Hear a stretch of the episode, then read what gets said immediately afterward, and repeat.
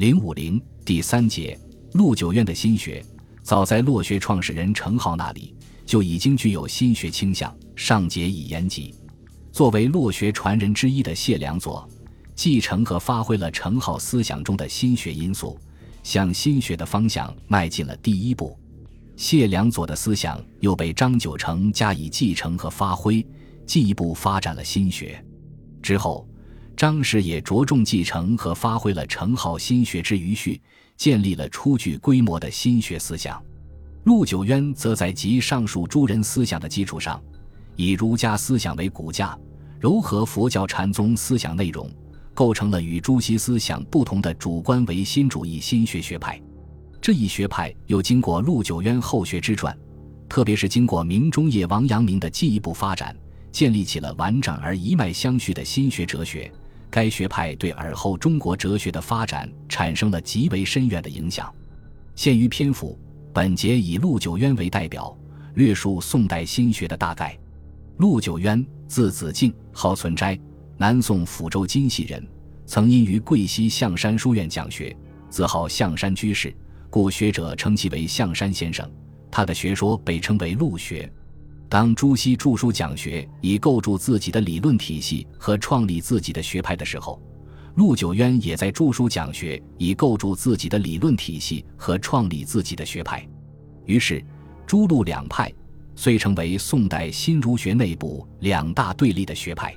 朱熹集理学之大成，创立了以理本论为核心的庞大思想体系。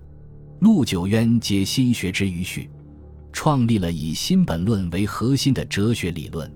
他的哲学的基本命题是心即理，因此被称为心学。陆九渊以孟子的直接继承者自诩，说他的学问是因读孟子而自得。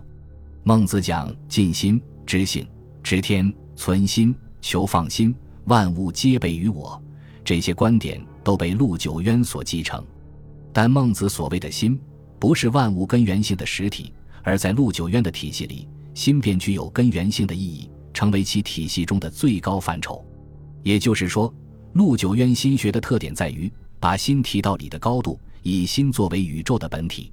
他说：“天之所以与我者，即此心也。人皆有是心，心皆具是理，心即理也。”本来。陆九渊也认为，理是凌驾于自然与社会之上，而又为自然与社会所必须遵循的精神实体。他曾说：“塞宇宙一理耳，此理之大，岂有限量？成明道所谓有汉于天地，则大于天地者矣，为此理也。”陆九渊甚至认为，这个理的存在是不以人们的认识与否为转移的。这样的理，不仅具有宇宙本源的意义。而且与程朱之理并无二致，但在理与心的关系问题上，程朱和陆九渊却大有不同。例如朱熹，虽然在程颢所说心是理，理是心的基础上讲过“心包万里，万里聚于一心”的话，但只是说心里包含着理，而心并不就是理，他没有在心与理之间画等号。陆九渊却是把心与理等同起来，提出了“盖心一心也，理一理也”。志当归一，精义无二。此心此理，实不容有二。提出了心即理的命题。既如此，于是心只是一个心，某之心，无有之心。上而千百载圣贤之心，下而千百载复有一圣贤，其心亦如此。千万世之前有圣人出焉，同此心，同此理也。千万世之后有圣人出焉，同此心，同此理也。东南西北海有圣人出焉，同此心，同此理也。这样，不仅使心具有超时空的意义，并且使万物森然于方寸之间，满心而发，充塞宇宙，无非此理。宇宙便是无心，无心即是宇宙。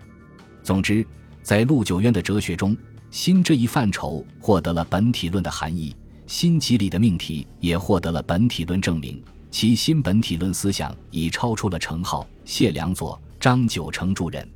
陆九渊新本论与朱熹理本论的对立，导致了朱陆之间关于无极、太极的争论。这场争论虽然是辩论通书是否为周敦颐所作，实际上是诸陆之间在本体论上的一场严重争论。在陆九渊看来，心是宇宙的本源，在他的哲学体系里，心就是理。他又把太极解释为理，解释为中庸所说的“中也者，天下之大本也”的中。这样一来，心就是理，就是太极，就是中，也就是天下之大本。陆九渊坚决反对无极的范畴，认为如果太极之前再有无极，就等于承认心不是世界的本源，而无极才是世界的本源，心不过是无极派生出来的东西。这样。他的体系岂不被全部推翻？所以陆九渊坚决不承认无极这个范畴。朱熹则把理看作独立于人的知觉之外的世界的本源，因而他坚决主张极乃理之极致，坚决反对把极解释为中。为了避免把太极误以为具体之物，朱熹坚持在太极之前必须加上无极。可是这样又容易产生太极源于无极的误解。所以他不惜改造周敦颐的原文，把自无极而为太极变成无极而太极，并且极力申辩：无极而太极，并非太极之前更有无极，无极只是形容太极，无极而太极不过是说太极无形而有理罢了。诸路之间的无极与太极之辩，显然是两个哲学体系对立的表现。陆九渊在本体论上坚持以心为本。认识论上就主张直觉本心，表现在第一继承、改造并发挥洛学的格物致知论，认为格物就是格心，即体认无心之理；致知就是发明本心，即对本心的彻悟。陆九渊曾研习和接受二程之说，认为格物之格有致、穷、究之意。他说：“格致也，与穷字、究字同义。”皆研磨考索，以求其致耳。在论及格物穷理的必要性时，陆九渊认为格物就是穷之一理；而在此之前，则需是事事物物不放过，磨考其理。但是，当陆九渊的弟子给他提出“天下万物不胜其烦，如何尽研究得”的问题时，他的回答是：“万物皆备于我，只要明理。然理不解自明，须是龙师亲友。”面对认识主体有限的能力与认识客体无限多样的矛盾，陆九渊无法解决，只好求助于心。他不是引导人们去研索客观事物的规律，而是要人们明心中之理。所以他说：“格物者，格此者也。伏羲养象伏法，亦先于此尽力焉耳。不然，所谓格物，莫而已矣。格此，先于此之此，即此心。”本心，格物就是格心，这是本，而向外延所只是末。陆九渊所谓致知，其意就是通过这种格物格心来达到对于本心的彻悟。他说：“所谓格物致知者，格此物致此知也，故能明明德于天下。义之穷理，穷此理也，故能尽性致命。孟子之尽心，尽此心也，故能知性知天。”或问先生之学自何出入？先生曰：“不过切己自反，改过迁善，通过格物致知，革除心弊，改过迁善，使本心复明，而后尽性致命，知性知天。认识本心是非常重要的。本心识与不识是两种截然不同的境界。未识本心如云亦日，既识本心原无一物。本心一明，一切皆明，即可大彻大悟。”这与佛教禅宗说的智慧关照、内外明彻、识自本心，若识本心，基本解脱是非常一致的。第二，尊德性与道文学的差别和对立，这是在认识的目标和目的上，陆九渊与朱熹的分歧和不同。陆九渊提倡尊德性，朱熹提倡道文学。陆九渊说：“朱元惠曾作书与学者云，陆子敬专以尊德性会人。”故由其门者多见履之士，然于道文学处欠了。某教人岂不是道问学处多了些子？故有某之门者见履多不及之。观此，则是袁会欲取两短和两长。然吾以为不可，既不知尊德性，焉有所谓道问学？朱熹主张道问学，后来态度有所变化，想去两短和两长。陆九渊坚持不尊德性，就无所谓道问学。朱熹及其弟子遂批评陆九渊尽废讲学，而专务见履，不读书，不穷理。其实，陆九渊并非不讲学、不读书，只是与他人比较起来，讲的、读的有别些。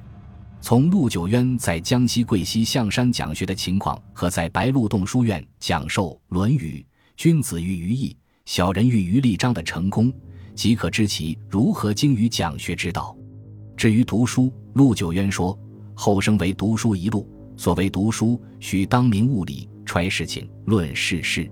且如读史，须看他所以成，所以败，所以是，所以非处。悠游涵咏，久自得利。若如此读得三五卷，胜看三万卷。既然后生为读书一路，读书的重要性自不待言。”但陆九渊强调，读书除了要究所以然之理外，更主要的是为了陶冶性情、涵养道德，也就是要悠游涵咏，以经熟为贵，以意志为的，印证无心之良是无所固有，这才教学而知本，学苟之本。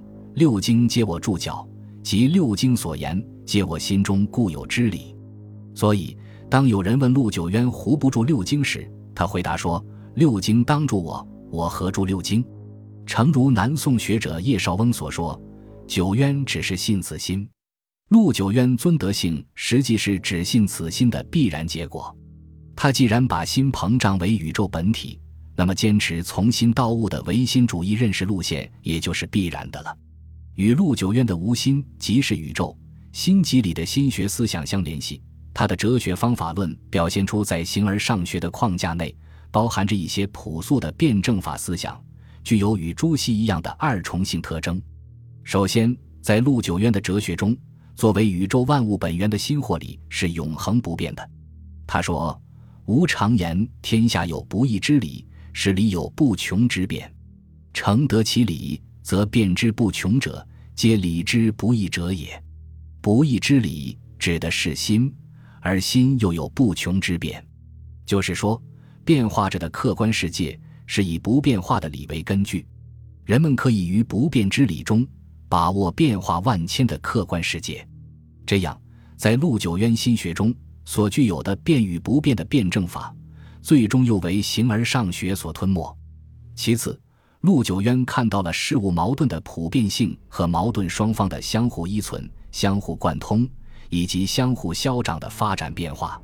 他说：“义之为道。”一阴一阳而已，先后始终动静晦明上下进退往来和辟盈虚消长尊卑贵贱表里隐显向背顺逆存亡得丧出入行藏何事儿非一阴一阳在，奇偶相循变化无穷，表明宇宙间普遍存在着阴与阳这对根本矛盾所表现出来的各种具体矛盾的现象。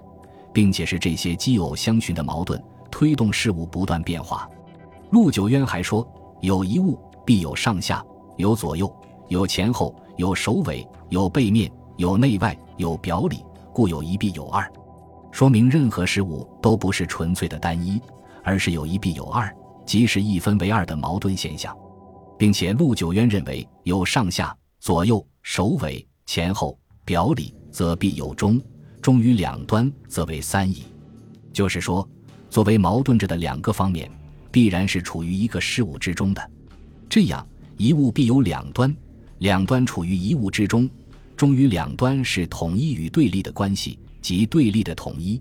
尽管这还不免带有朴素的直观性，但其辩证的思想是应当肯定的。不仅如此，陆九渊还以同合异为例，说明有同而后有异。即同合意时互相对立的，又是互相依存的。